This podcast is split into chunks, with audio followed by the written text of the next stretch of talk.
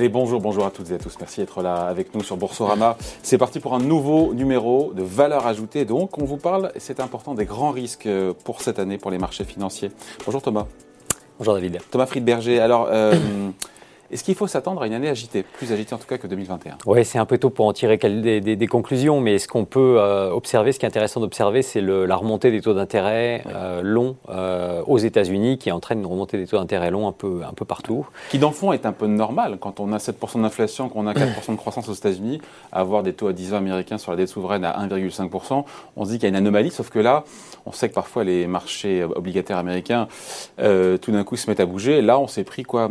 15 points de base en 48 heures. Oui, on est à 1,70 à peu près sur le 10 ans américain, effectivement. Il fallait s'y attendre. Le, Trésor américain va devoir émettre à peu près 300 milliards de dollars de, par mois euh, sur les deux prochaines années. Euh, et donc, euh, avec la, Réserve fédérale qui, est en train de réduire ses programmes d'achat, ça veut dire que le, marché va devoir absorber à peu près deux fois plus que ce qu'il a eu absorbé sur les 18 derniers mois. et ça, bah, ça veut dire probablement une remontée des taux. Donc après, ça dépendra de la, de la demande euh, pour les, euh, pour les bons du Trésor américain, mais il faut s'attendre quand même à des dynamiques, euh, des dynamiques d'offres, on va dire, qui, qui font que les, taux longs doivent remonter. Ouais. C'est le risque numéro un, encore une fois, qui pourrait faire dérailler les marchés financiers, notamment les, marchés actions, cette incertitude sur la trajectoire des banques centrales, notamment de la Fed, qui est aux avant-postes. Avec hier, on a eu les minutes de la Fed qui nous dit en gros, si ça se trouve, les taux vont remonter plus vite et plus fort, et pourquoi pas, certains membres de la Fed discutent euh, d'une réduction du bilan. Aujourd'hui, on était sur un bilan qui se stabilise. parler d'une réduction du bilan, c'est une hausse de taux déguisée, entre guillemets, non? Oui, le, on voit bien que les banques centrales euh, ont, commencé à serrer la vis. Hein. il n'y a pas que la Fed. La Banque d'Angleterre a remonté ses taux en mm. décembre. La Banque de Norvège a été la première banque des pays développés, euh, banque centrale des pays développés, à remonter ses taux. Oui, mais là c'est la Fed. Euh, en décembre, là c'est la Fed, effectivement. Et, et, et, on voit bien. Alors la, Fed restera accommodante. Enfin, toutes les banques centrales resteront quand même ce qu'on appelle behind the curve, avec une très forte pression politique pour que ça soit le, le cas, parce que les taux d'intérêt bas, ça permet aux États d'émettre de la dette sur des avec un service de la dette réduit qui leur permet de faire des politiques budgétaires agressives. Donc il y aura une pression politique très forte. Euh, et donc le fait que les, banques centrales euh, s'ajustent, mais tout en restant relativement accommodantes, fera probablement que euh, le risque de, de, de, marché baissier durable sera un petit peu bah, écarté, je ne sais pas, mais sera un peu moins, mm. un peu moins prégnant. En revanche, on a toujours dit que la, la nouvelle forme de correction, c'était la dispersion dans ce type de marché-là. Là, la dispersion, on est servi, puisque déjà en 2021, il y en a eu énormément énormément. Euh, C'est-à-dire, ça fait une dispersion C'est-à-dire qu'en fonction des secteurs, des valeurs À l'intérieur des secteurs, à l'intérieur des, euh, euh, des, géographies, à l'intérieur des indices, ou entre les secteurs, entre les indices. Si vous prenez le Nasdaq, par exemple, le Nasdaq a, performé de 22% en, 2021. Les 10 plus gros poids du Nasdaq ont performé de 36%, donc beaucoup plus. Et si vous prenez le Nasdaq ex les 50 premières valeurs en poids, il est négatif sur l'année 2021. Donc on a l'impression que les indices ont, des ont des trajectoires euh, météorique. En fait, quand, on, regarde le capot, on se rend compte qu'il y a des, des, trajectoires très Et c'est pareil, à l'intérieur des secteurs, ça commence à bouger. Euh, c'est tout à fait normal. Euh, on, rentre probablement dans un nouveau cycle de dépenses d'investissement pour les entreprises qui vont avoir besoin pour combattre la moindre mondialisation, pour combattre la remontée des taux d'intérêt, la remontée des, des taux d'imposition sur les sociétés, investir. Et ça, ça fait 20 ans que le cycle d'investissement était faible parce que les taux étaient trop bas. Ça incitait les entreprises, au lieu d'investir, à faire de l'ingénierie financière, hein, à, racheter leurs actions, euh, par exemple, euh, financées par de la dette. Enfin, par je coupe, en même temps, des taux bas, ça permet de rentabiliser plus facilement un projet d'investissement quand les taux sont bas. Oui, mais ça ne vous incite pas à investir sur le, sur le long terme, ça vous incite plutôt à vous endetter pour faire de l'ingénierie financière sur le, sur le court terme. Et c'est ce qui s'est passé, et d'ailleurs ça explique aujourd'hui certains, euh, certains, euh, certaines pénuries, hein. il n'y a pas eu assez d'investissement dans les 20 dernières années. Là, les entreprises vont devoir investir, probablement dans la transition énergétique, dans la digitalisation, etc.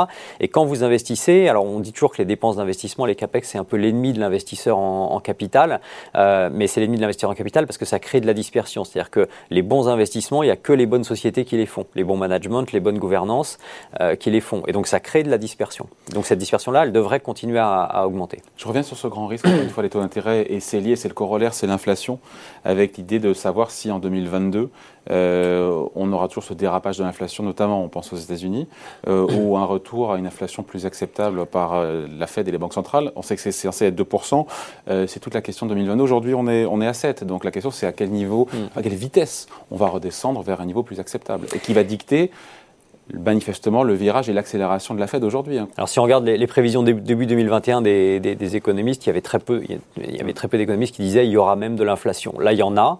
Alors maintenant, tout le monde dit elle est temporaire.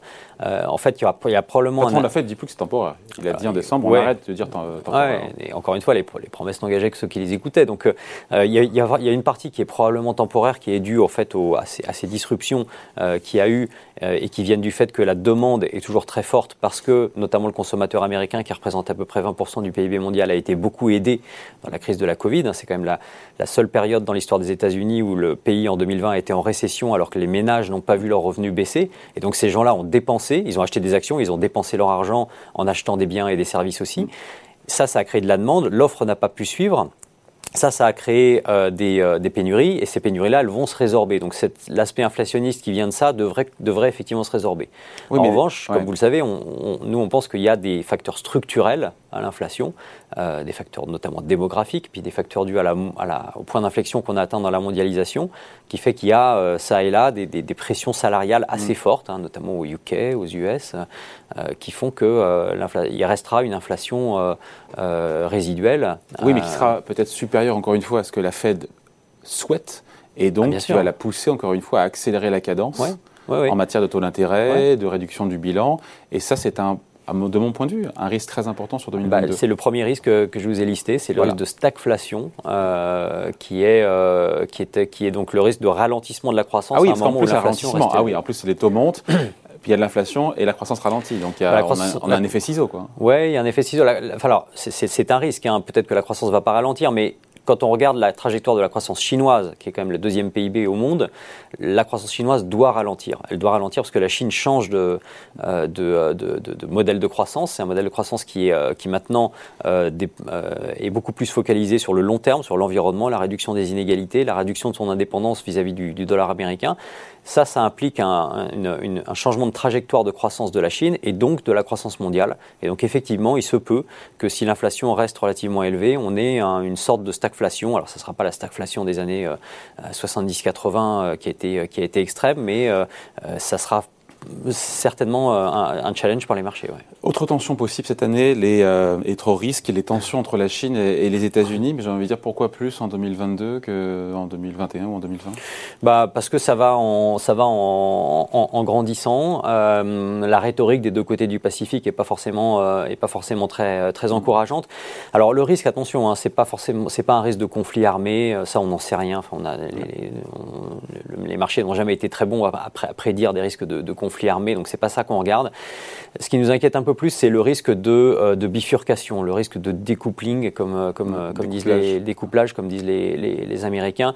Et sur les entreprises, c'est pas très bon parce que ça veut dire que s'il y a deux systèmes, deux normes, deux systèmes monétaires qui se mettent en place en parallèle, et qu'en plus de ça, chaque camp incite les entreprises à choisir leur camp, et ça, on l'a bien vu avec l'affaire le, Ocus, etc. Euh, les, chaque, chaque, pôle euh, demande à ses alliés, à ses pays et aux entreprises de ces pays de choisir leur camp. Et ben en fait, ça va forcer les entreprises à avoir, à avoir déjà, ça va fermer des marchés. Et puis ensuite, ça va, ça va, ça va obliger les entreprises à, opérer avec deux systèmes différents, deux, deux types de normes, etc. Et ça, ça va avoir un coût. Autre risque pour les marchés, le risque cyber, selon vous? Risque cyber, euh, il ne faut pas le sous-estimer. En même temps, il y a, la menace est imminente ou euh, La menace est, permanente, je dirais. Euh, c'est un des risques identifiés d'ailleurs par, par Jérôme Powell, hein, si je ne me trompe pas, comme le, le, plus gros risque aujourd'hui qui pèse sur le système financier. et donc on, qui pourrait prendre quelle forme? Alors, qui, qui, dit risque dit bah, c'est des attaques, des, des, attaques, les ransomware, etc. chez Tikeo, on a la chance de gérer le plus gros fonds d'un Américain de, de, de, venture capital dans la, dans la cybersécurité, de private equity dans la, dans la cybersécurité. Donc on, est on, voit, on voit peut-être mieux que, que, que, la moyenne ce qui se passe dans ce, dans, dans ce secteur-là. Alors qui dit risque dit opportunité, ça représente une énorme opportunité d'investissement pour ce, pour ce secteur-là. mais aujourd'hui, les entreprises doivent se protéger contre le risque cyber très clairement et c'est un, un, risque majeur pour, pour, pour une économie qui est très, très mondialisée, très, très techisée, on va dire. Avec beaucoup de data, évidemment. On retient, et on se quitte là-dessus, que le risque numéro un, c'est ce couple, ce cocktail, inflation, taux d'intérêt. Exactement. C'est ça qui pourrait dicter largement euh, l'évolution, euh, l'évolution des marchés. Merci beaucoup. Explication signée Thomas Friedberger. Merci. Et valeur ajoutée revient évidemment la semaine prochaine sur Boursorama.